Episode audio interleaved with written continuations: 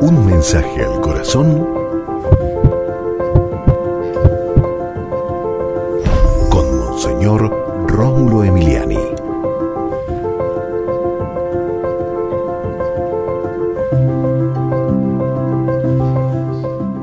Jesús vivió lo terrible de la traición. Fue mm, burlado, engañado, una puñalada mm, por la espalda por Judas y también por los apóstoles de otra manera y por mucha gente. Fue vilmente traicionado. Qué mal le pagamos a Cristo el Salvador. Jesús, perdónanos porque todos nosotros te hemos traicionado. Todos te hemos dado la espalda. Todos tenemos que ver con tu muerte, Cristo.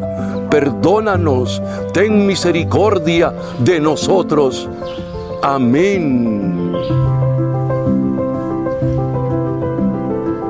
Y recuerda, con Dios eres invencible.